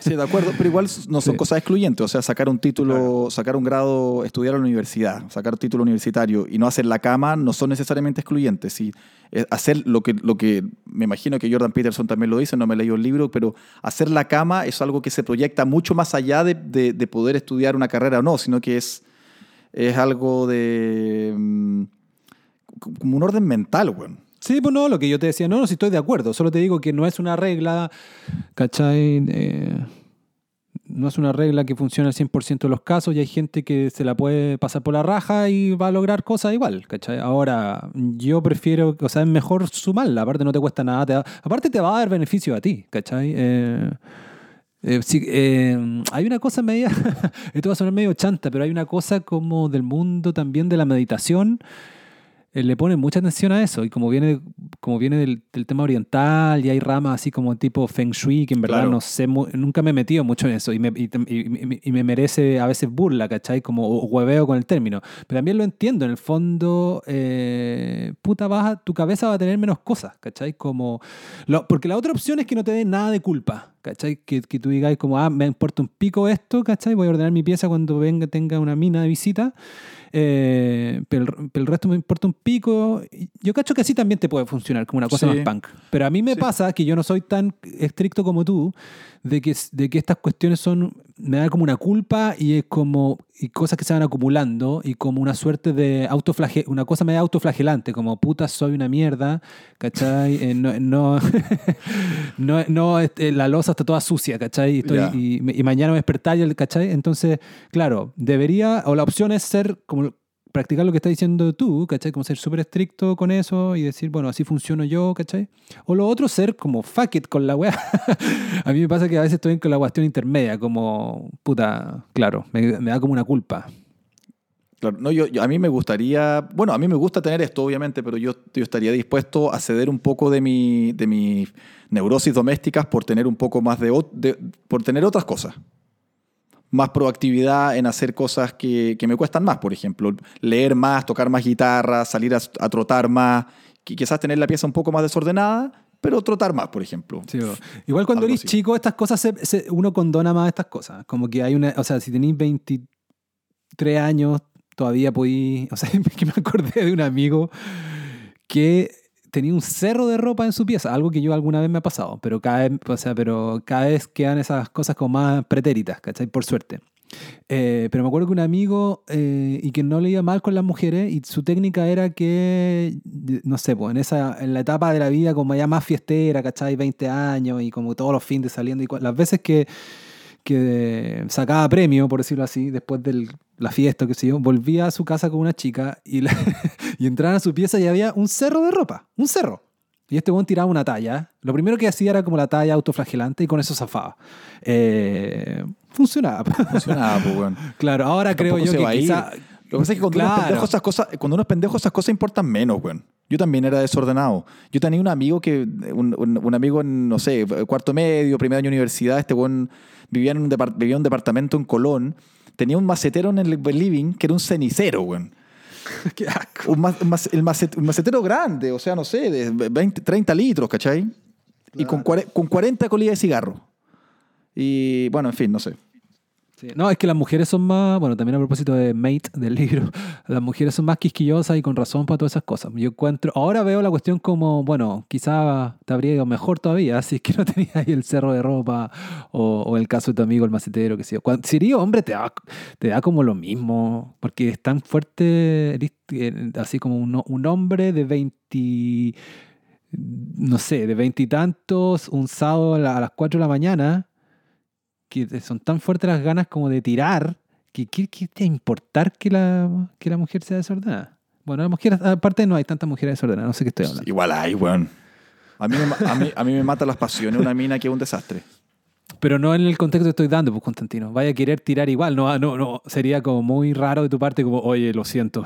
No, o- A ver, te voy a, te voy a contar una anécdota reciente y media. eh, da lo mismo, para adultos igual, pero conocí, eh, tuve una cita por Tinder con una alemana aquí en Berlín hace, no sé, tres semanas. Y. Cuento corto, llegamos a su departamento y ella compró cocaína. Pidió, le pidió, pidió cocaína a un. Pidió así, aquí se vende cocaína por Uber. Y el, y el departamento era un departamento de cocainómano, weón. La mina- bueno, la mina evidentemente tenía un pro- era, era no sé si adicta o, sí, adicta. No- no, su vida no estaba arruinada por la cocaína, pero esta, era una mina que, tenía que tiene un problema serio con, con- con la coca. Y llegamos al departamento y el departamento era un asco de mierda, weón. No- o sea, era el closet en el piso. El piso era el closet, básicamente. Una maleta a semiabrir, eh, un perro, weón, ahí. eh, Era un asco la wea. Sí. Bueno, Te estoy encontrando razón. O sea, si esa mina es Natalie Portman, me da lo mismo. Eh, pero Pero sí una mina que, que- que- que- o sea, una, claro, una, era- ella era una persona normal, ¿cachai? Una, un, Claro, cualquiera, claro. Una, una pedestrian. Y, y- y, bueno, el departamento no tenía olor, bueno. Es- con eso, con eso, te, eso, te, lo, eso te, lo, te lo cedo. No tenía, no, no estaba hediondo. Pero, pero, pero, pero no me gusta, por ejemplo, meterme a una cama que no está hecha. Estoy, estoy muy exquisito, weón. Eh, eh, claro. eh, o sea, mm, O sea, está si bien, tengo, pues, si tengo una cita, ni siquiera cita, puede ser una mina que conocí en la disco y llego a su departamento y entramos a la pieza y la cama no está hecha, igual me da una weá. Habría preferido, habría pero es que- preferido, habría es que preferido que, sí, claro, es que hay cama y camas. Pues, de repente está, hay una guas deshecha ya que no se entiende nada, ¿cachai? Como un calcetín en, en- en la almohada. Pero hay, pero no sé, en verano un, un solo un plumón que está como De acuerdo, por supuesto que hay, hay, hay- Sí. o sea, hay matices, por supuesto. Obvio que sí. Yo duermo en cama de dos, yo independiente si duermo en cama de dos plazas, dos plazas y media, tres plazas, lo que sea, yo siempre duermo de un lado nomás. Claro. Así, pero casi que cayéndome, no sé por qué. Entonces, siempre mi cuestión es como, si está muy deshecha, es como un, sobre, un sobre que se abre un poquito nomás, claro. Claro. No es tan terrible, por sí, suerte. sí, yo soy igual, bueno. Eh, no, yo estoy hablando de, yo estoy hablando de una agua que ya más asquerosa, es cuando ya las sábanas, cuando las sábanas blancas ya están con un color un cafezoso. Ah, claro, no, primero año de universidad. Sí, una Esa ya no- rancia. No, esa weá no te la aguanto, Sí. no, claro. O sea, es que, claro, con, con- en una situación así, eh, que tiráis igual, o, o, o, o pases weá igual, pero claro, no le, le resta punto a la persona, a la mujer en este caso, Sí. creo yo. Oye, déjame cerrar con estos hábitos de la interdependencia, bueno. Ya, pues. Hábito número cuatro es win-win. Te los menciono. Hábito número cinco es, y aquí se parece al tuyo, em, em, te lo traduzco, es primero eh, trata de entender antes de ser entendido. Y eso está relacionado con escuchar al otro, ser Claro. empático. Em, y el seis es, eh, no sé cómo, synergize, sinergiza. Supongo que se dice sinergiza en español. Sí, puede ser. Que básicamente interactúa con, ot- interactúa con otros eh, eh, creativa y colaborativamente. Es muy parecido al win-win, siento yo, no sé. El- A mí me gustó mucho esto del win-win eh, y también cómo lo explica. Y porque me sentí especialmente identificado. bueno. Em, ahora, el- el- me, me sentí especialmente identificado con el win-lose y con el lose-win. Que es, el win-lose es cuando uno impone eso en la voluntad y uno actúa como un tirano, qué sé yo, y, y- y- y- es una guay que es insostenible. Bueno, el win-lose y el, el lose-win ambos son insostenibles en el tiempo. Eh, y el lose-win es también en una situación en, que me le pongo, en la que me pongo mucho, que es un poco, uno, es esconderse en politeness y decirle al otro, no, si no me importa lo que tú quieras. No, dale, si da lo, mi- no me importa, tú decides y yo me sumo. Y, y vas socavando tu voluntad. Exactamente. Y, al, y, y- no, y, a la larga es insostenible. Si al final eh, ese es el problema, que en el, en, el, en el largo plazo, una relación que no es win-win, eh, exacto, no es, insosten- es insostenible. Porque uno, uno va, va a terminar siendo infeliz, weón, o, o, como dices tú, socavando tu voluntad, en fin. Cl- Claro, o sea, y eso, eso son parte de los hábitos de los, de los siete hábitos, los, Sí. los que me acabas de decir. Ya, o sea, la gente altamente, efec- la gente altamente efectiva, efectiva practica ese tipo de... Que eso, y es una disposición moral. Significa que tú cuando, cuando eh, eh, entablas relaciones de largo plazo con una persona y, y- y hay, y hay algún acuerdo ahí, desde el principio tú te preocupas y eres proactivo en este sentido de que la otra persona también se esté llevando un- una ganancia y un beneficio de, lo que, de, de cómo tú te estás relacionando. Nosotros, so- tenemos, nosotros sabemos mucho de... de- en, en- bueno, en Chile tenemos amigos que tienen una actitud, o, o tenían una actitud más winner, como se dice en Chile, que es una persona que está solamente eh, dirigida por el self-interest, por el interés Claro. eh, propio, de ganar uno. Y ese Claro, ganar claro, uno está necesariamente o casi siempre asociado a que una persona termina perdiendo. El otro se lleva la mala parte, weón. Y tú ganas. Eh, es Son como juegos de suma, juego de suma cero también se le dice hoy día en el mundo académico, periodistillo también, como algo de suma cero donde, donde para que alguno gane otro tiene que perder. Claro, eso, Entonces, eso no, eso, lo- ahí, ahí, cort- ahí quemaste un puente, cortaste una amistad, eh, eh, eh, cagaste un negocio, porque, o sea, obtuviste una ganancia, pero des- después de esa persona o no vas a obtener nunca nada más, o, o eso, pues, o, o esa oportunidad po. no se va a volver a dar, no, no se va a volver a dar. En una esfera diferente funcionan los- el, el- el win-lose o, los juegos de suma cero, por los deportes, por ejemplo. Un- alguien gana, un equipo gana y el otro pierde. Claro. Entonces, Pero es que esa- pero la- eso, eso es muy distinto, pues, weón. Porque, Sí, aquí, po. porque no, aquí no hay. eh, justamente el sentido es la competencia. Aquí el, senti- el sentido de esto es, eh, interactuar con personas de una manera creativa y, y, eh, eh, productiva. Entonces, Fal- falta un hábito, ¿o no? ¿ve? Falta un hábito, vamos en seis. Eh, el win-win es el 4. ah, era el 4, el 4. Estos son los tres de la interdependencia para relacionarse con otro. Entonces, win-win. Eh, el otro es entienda a los otros, busca entender, busca escuchar al otro antes de, de ser entendido tú. Y el sexto es un poco combina todo esto, combina todos los hábitos anteriores para, para, para interactuar con otros en, en- en- un ambiente creativo y colaborativo. Synergy. Claro. ¿Y el séptimo? El séptimo se llama Sharpen the Saw. Ah, ese lo he escuchado. Que es básicamente escuchado. mantente, mantente en el game, ¿no? Eh, eh, es mantén tus sentidos despiertos, trabaja y trabájate a ti. No, lo que, lo que estaba diciendo al principio no me hacía mucho sentido, salvo lo último, trabájate a ti. O sea, es que, la- es que he escuchado esa historia de, demasiadas veces ya. Que bueno, igual, porque esto habla bien de, lo- de ambos libros también yo. Como que si uno ha escuchado por otro lado, significa que esta cuestión, esta info va permeando también a otro ámbito. Pero lo, de afilar el hacha, eso, eso sería, ¿no es cierto? Exactamente. Afilar el hacha, claro. Afilar el hacha, el- al menos la historia como la escuché yo, ya no, ya quizás fue de Tim Ferriss, un podcaster que también es como medio un poquito autoayuda, así, también charlista TED, qué sé yo.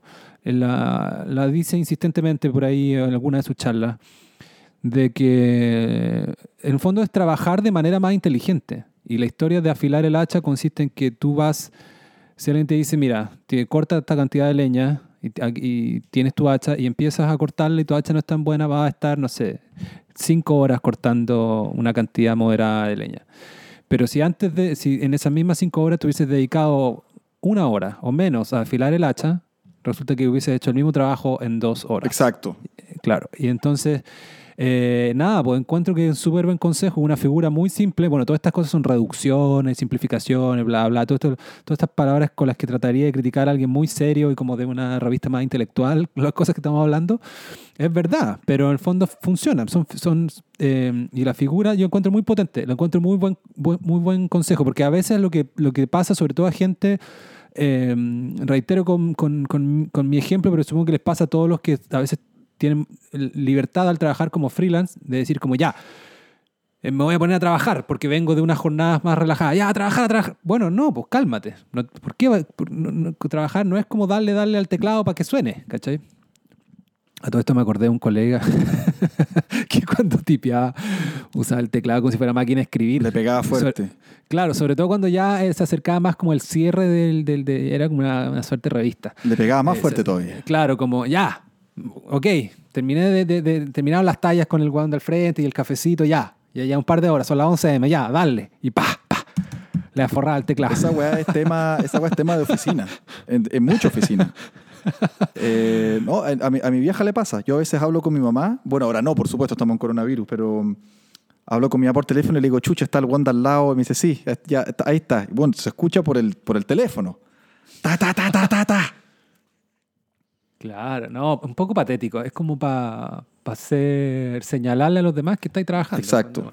Exacto. Bueno, Cuando yo hago todo lo contrario. En Sí, pues bueno, hay que trabajar de manera. eh, hay que ser, hay que ser más inteligente en la manera en cómo vas a trabajar en tu, en tu, en tu enfoque respecto al trabajo. Y esa cuestión también parece un poco obvia, pero no lo es tanto. Hay gente que viene con, con ese talento un poco ah, de fábrica. Hay gente que es como. se las arregla para. a veces para trabajar menos, porque tiene otro tipo de habilidades, o hay gente que es, es, es enfocada en periodos cortos. Yo conozco, tengo algunos amigos que es como, pueden estar, no sé, eh, algunos periodos muy, de manera muy desordenada, muy distraídos y mucho WhatsApp y no sé qué, pero de repente dice ya, pero en estas dos horas sé lo que tengo que hacer y las cumplo y, se, y, y, ¿cachai? y son súper enfocados.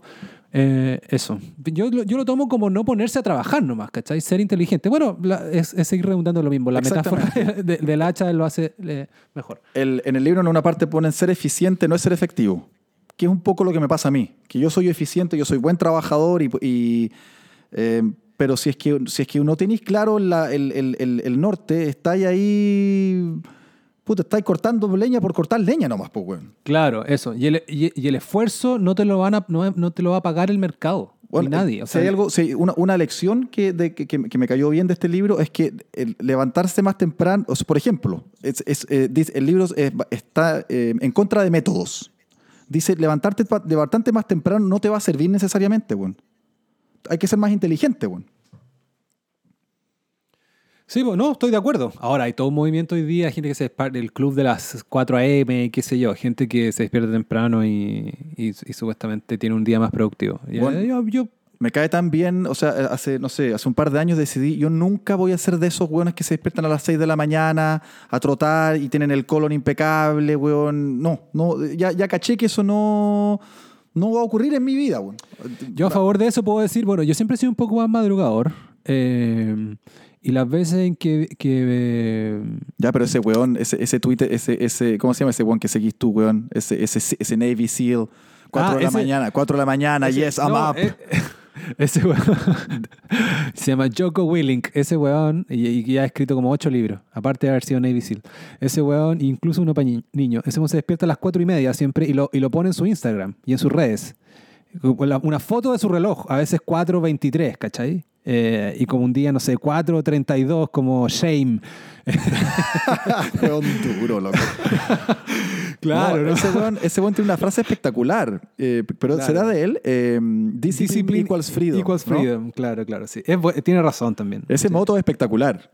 Sí. Pero nada como tú, Cristóbal, eh, eh, usando ese moto en, en mi casa un martes a las dos y media en agosto, después de que habíamos discutido eh, Yoko, ¿cómo se llama este Yoko en profundidad? Y tú, cáchame este Discipline, abriendo una Corona, weón, o una Heineken.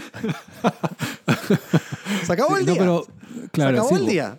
Sí, no, he practicado cero lo- el moto de Yoko, pero es bueno, por- es bueno y por ahí está en YouTube también, está, es- lo, han invitado como una charla. Incluso tiene un video en GQ, pero esto ya tiene, es fuera de, su tema como autoayuda, pero como es un ex Navy SEAL, tiene un- una, participa en una serie de GQ de YouTube que está bien buena, así como recomendé la otra vez las zapatillas de Complex, también para ver cosas como cortas de 20 minutos.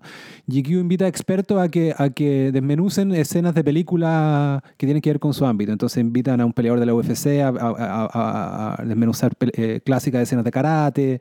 Y a Yoko Willing lo invitan para escenas de militares y qué sé yo. Y, y le fue tan bien que ya tiene- lo han invitado por segunda vez. De, de, no sé, pues Capitán Phillips y qué sé yo. No, el, el- el- un crack el tipo, pero su, su moto, como dices tú, moto, está bueno ese concepto, ¿ah? En español, ¿cómo se diría? Su, su- se moto, usa en ¿no? latín, se usa en latino, ¿no? Leitmotiv, ¿eso es lo mismo? Moto entiendo que es como tu filosofía de vida. S- Claro.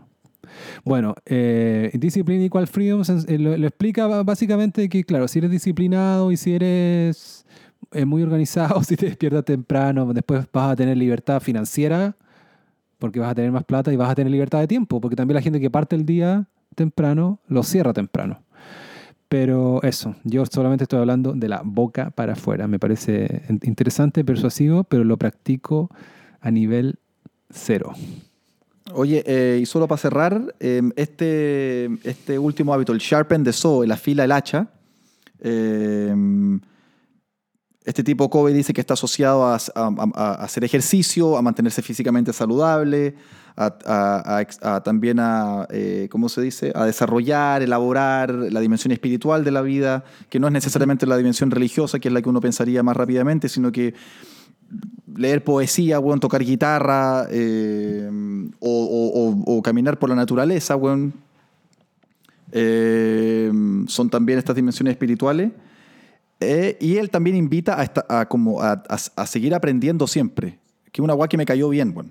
Sí, pues, los gringos son un poco de esa cultura, de, de, de, irse una paz, no sé, pues puedes tener 60 y vais a una pasantía todavía a otro lado. Exactamente. O, o, o, tu hobby, ¿cachai? Exactamente. Y pareció también como al mission statement que dijo el, el amigo del que citaba, que era como, eh, eh, ¿cómo lo pone? Es que se me olvidó. Pero me gustó cómo lo ponen. Básicamente aprende una nueva skill eh, cada año. Develop one new proficiency a year. Y ahí sí. me acordé, ¿sabes qué me acordé de Tom Cruise, que lo vi en una entrevista de Conan? Y están hablando de la escena, ¿viste Tropic Thunder? Cuando él hace de un, de un productor eh, judío asqueroso eh, de, de, cine, como con pelado y guatón enorme y con, y con, unas, con, unos, con, una, con unas, unos collares de la estrella de David y con los brazos peludos. y baila, baila hip hop. ¿No, ¿No viste eso en Tropic, eh, esa escena en Tropic Thunder? No me acuerdo.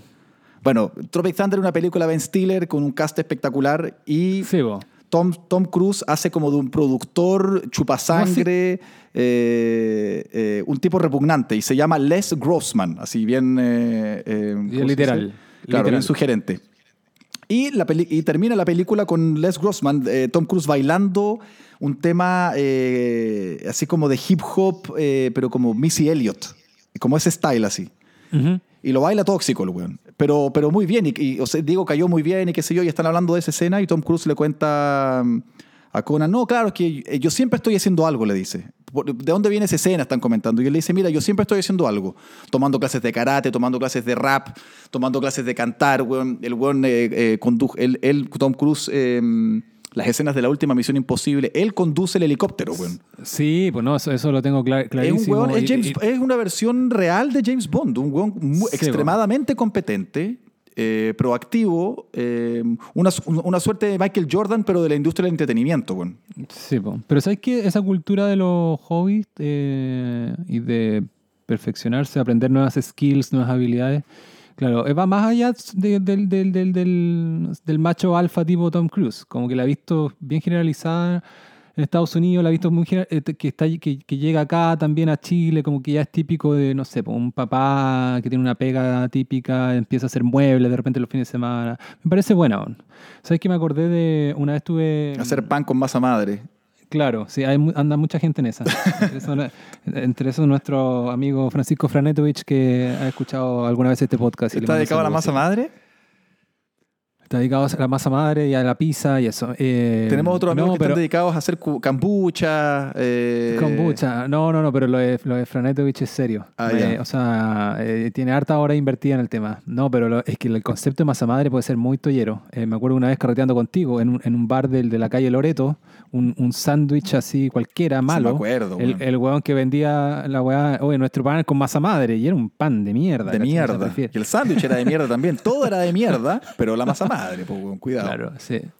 Eh, no, a propósito de, de, esto de cultura que tienen los gringos de, de, hobby, qué sé yo, una vez entrevisté a Armin Kunzman para un artículo sobre, sobre la cervecería Kunzman.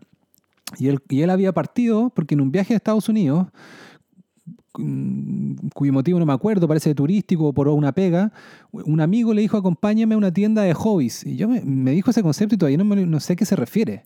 Entonces fuimos a esta tienda de hobby y mi amigo fue a comprar cosas como para hacer vino y yo vi que había cosas para hacer cerveza y se compró un libro y se trajo unas cuestiones. Y ese fue como la prehistoria de Kunzman, que hoy día es como la cerveza chilena artesanal más conocida. Eh, y, fue por la cultura de hobby del fin de semana de su amigo que... ¿Esto en Estados Unidos? Ah, claro, claro lo que pasa es que ahí yo no sé si esto viene, viene de una raíz de, que sencillamente son culturalmente completamente distintos, o si los españoles a nosotros nos dejaron una weá buena para la siesta, y muy católica, pero es que son, son, son paradigmas de, son weas completamente distintas, weón. Los gringos son mucho más emprendedores, eh, no sé.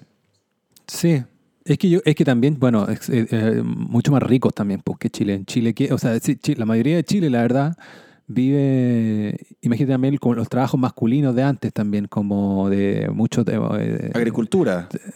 agricultura, mano de obra, qué Sí, sé po. yo. O sea, el fin de semana es para descansar, pues, Exacto. y, y quedar ciego de, de, De trago, weón. de trago, pues, claro, sí, pues. Entonces también un concepto medio burgués el de hobby. Absolutamente, O sea, pues, bueno. eh, lo- el- eh, pero no por eso me parece deseable. pues, O sea, ojalá, cual, ojalá cada vez gente me pueda participar y hacer weá y que sí. Obviamente da para la risa también, pues hay gente que anda metido, ¿cachai? Como en weás, pues. Y yo tengo esa cosa como de curso de colegio de hombres que no sé, pues te entera- nos enteramos que un weón está tomando clases de salsa y lo hacís pico Pico. pelándolo, o- pero en, en, en hueveo. No, pero en hueveo también. Pero, esas son, las, fondo mu- también- esas son generalmente las mujeres, las pololas, ¿cachai? Oye, vamos a tomar clases de... Hay unas clases como de, de, de esa música como de Charleston. Y que se hacen más Ah, sí, encima en pues, la de calle, en la vereda. Lin- Lindy Hope. Lindy Hope se llama Esa. Sí, po.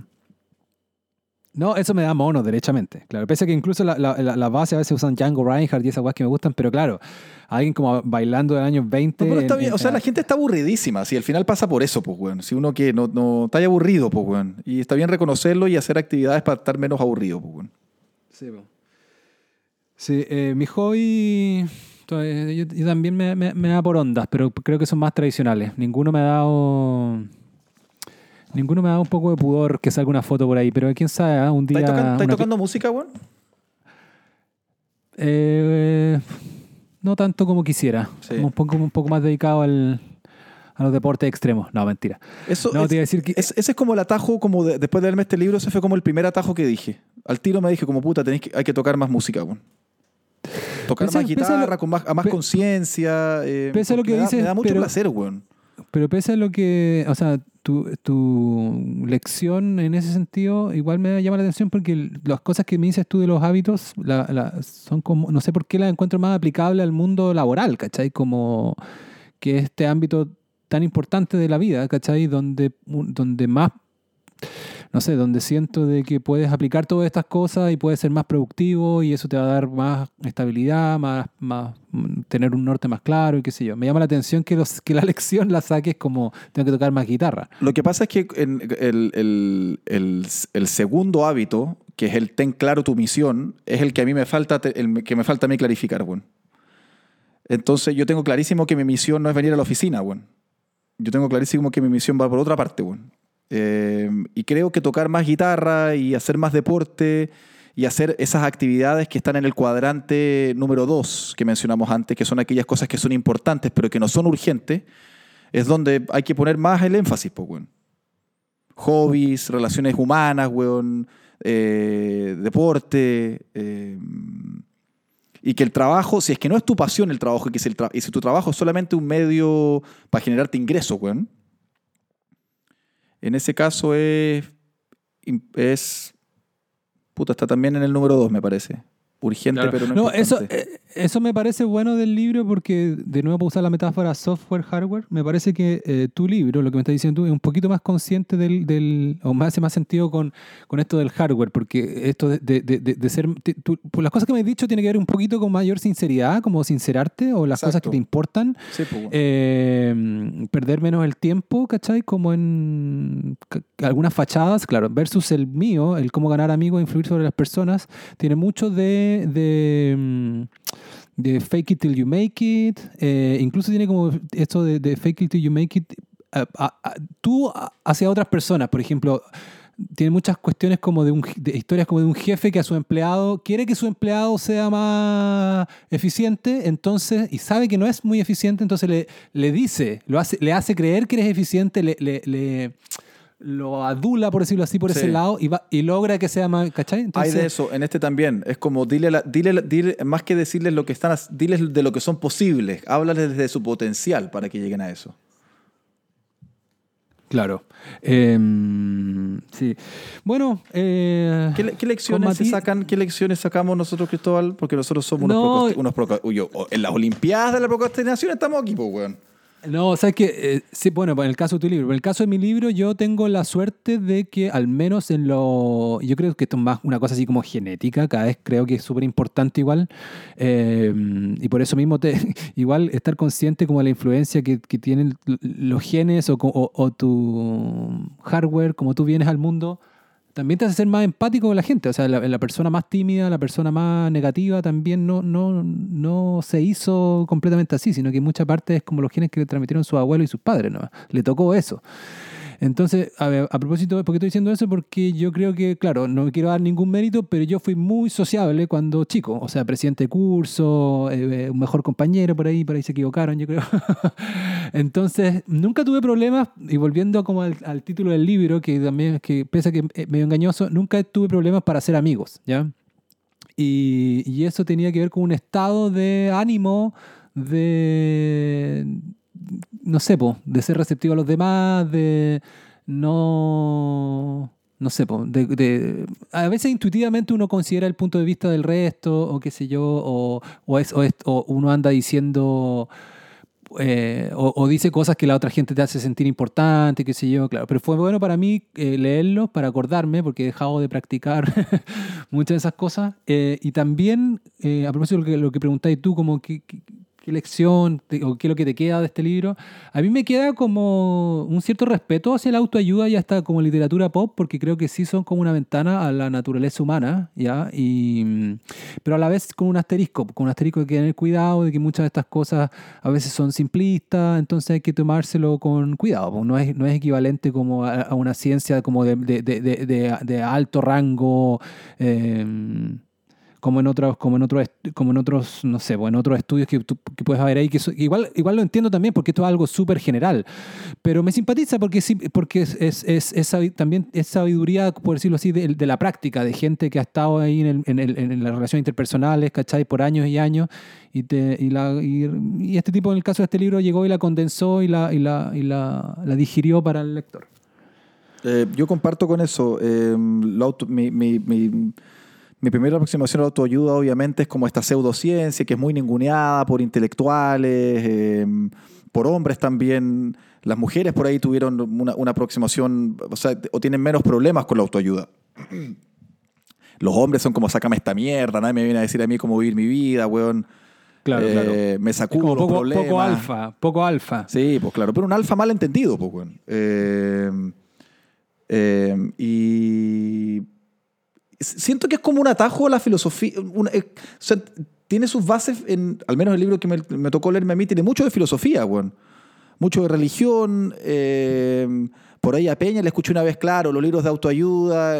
los- él también los ningunea, pero, pero también es cierto que, que el- el- la, ulti- la última base, la última justificación de estos libros, o el último, yo diría, el último fundamento ideológico de estos libros es, es un argumento filosófico, weón. Que es como conócete a ti mismo, eh, eh, sé disciplinado, weón. eh, y me parece que eso está en, en, en, la filosofía occidental, weón. Sí, no, y bueno, este, este libro también por ahí ci- cita a, lo- a a los chinos, por ahí. eh, y es, sí, es sabiduría acumulada, muchas veces sentido común, pero nunca, o sea, pero, pero me, me parece que, sobre todo en las situaciones interpersonales de trabajo y conflictivas, la gente aplica muy poco estas cosas. Sí. Eh, a mí me hubiese gustado saber mu- eh, antes en la vida, tener más claro eso, que, que criticar a alguien no va a hacer cambiar, eh, eh, no va a hacerlo cambiar de opinión. También alegarle a alguien, ponte tú a alguien que te, yo nunca he avanzado demasiado en una, en una mm, nunca he estado demasiado tiempo en una, en una institución o empresa, entonces nunca he avanzado en la jerarquía, nunca he tenido como gente a mi cargo, pero sí he tenido gente que me presta servicio doméstico, qué sé yo, y, o, o, o he tenido, no sé, relación con alguien que le llevas algo para que te arregle algo, qué sé yo. Entonces yo me acuerdo muchas veces haber peleado cuando chico y haber logrado un resultado doblemente, es como un luz-luz.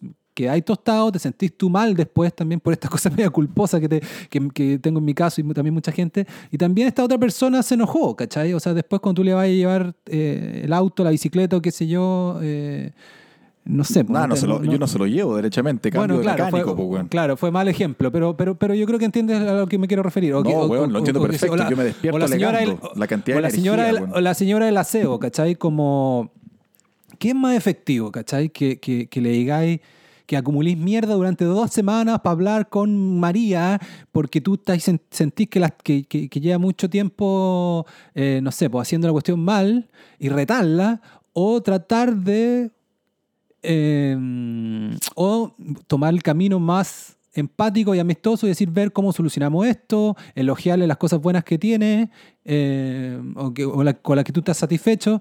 Y eso va a lograr, va a lograr tu objetivo final mucho mejor. po.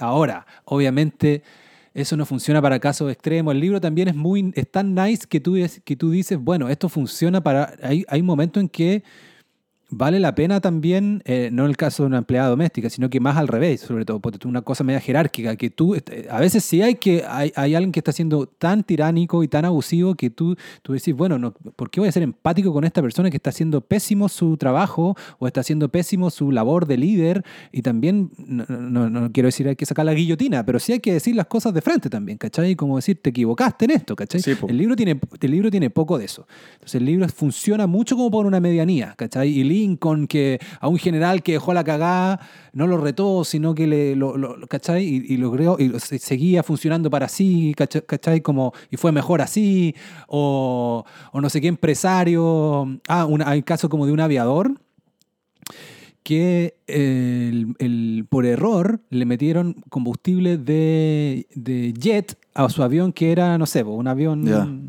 Y entonces el aviador eh, se le apagó el motor, iba con cuatro otros tripulantes y este avión era, aviador era tan capo, entiendo que medio militar, em, que, eh, estoy diciendo un caso del libro, entonces aterrizó de emergencia, logró, se salvó él, salvó a los pasajeros, se destruyó el avión. Y al otro día, tú fue a ver al que le puso la benzina. Y este weón se quería morir, ¿cachai? El weón que le puso la benzina. Claro. Y entonces estaba, le temblaban las cañuelas, te dice el libro. Y estaba preparado como para... Y el, y el, y el piloto le dice, eh, entiendo tu error, por suerte no pasó a mayores, pero para que entiendas de que... mm, De que sé que tú vas a, a- a partir de ahora a mejorar, te voy a nombrar a ti mismo el encargado de mañana ir a ponerle benzina a otro avión que tengo. Entonces, y, y ahí, claro, esa weá es muy gringa también, muy como de, de, de, de lección. Y, yo, y me gusta, pero también a veces como too much. A veces digo, weón, a veces alguien... A veces esos retos funcionan también. No siempre, pero sí a veces... Eh, y lo digo para mí mismo también. Yo, cuando uno es pastel, a veces lo que te sirve es que, weón, alguien te rete, weón. A veces un- un- que te pichuleen alguna vez la vida está bien. Esas cosas no las vas a encontrar en este libro. Sí, sí, cacho. Eh, en, en- en eso sobre tener como más coraje, este libro se anota un punto, una cosa me- que- que me cayó muy bien, que habla sobre emotional maturity. Y dice que al final la madurez emocional es un, es un correcto balance entre coraje, coraje para decir, para decir las cosas y consideración por las emociones del otro.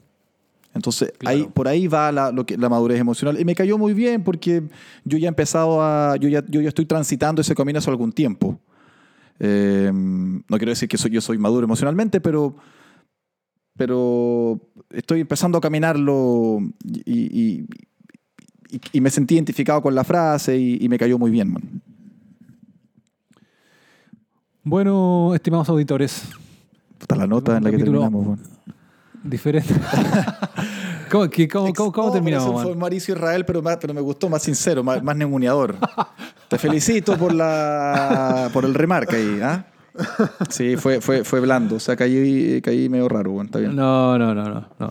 Quizás aquí, equivoqué yo. pero, pero mira, te, termino con una anécdota cortita. Yo también una vez salí elegido mejor compañero en octavo básico, pero escúchame esto. Hubo como un bot, un- no fue unánime, ¿cachai? Y, pero- y pero- y tampoco, fue, y tampoco fue demoledor.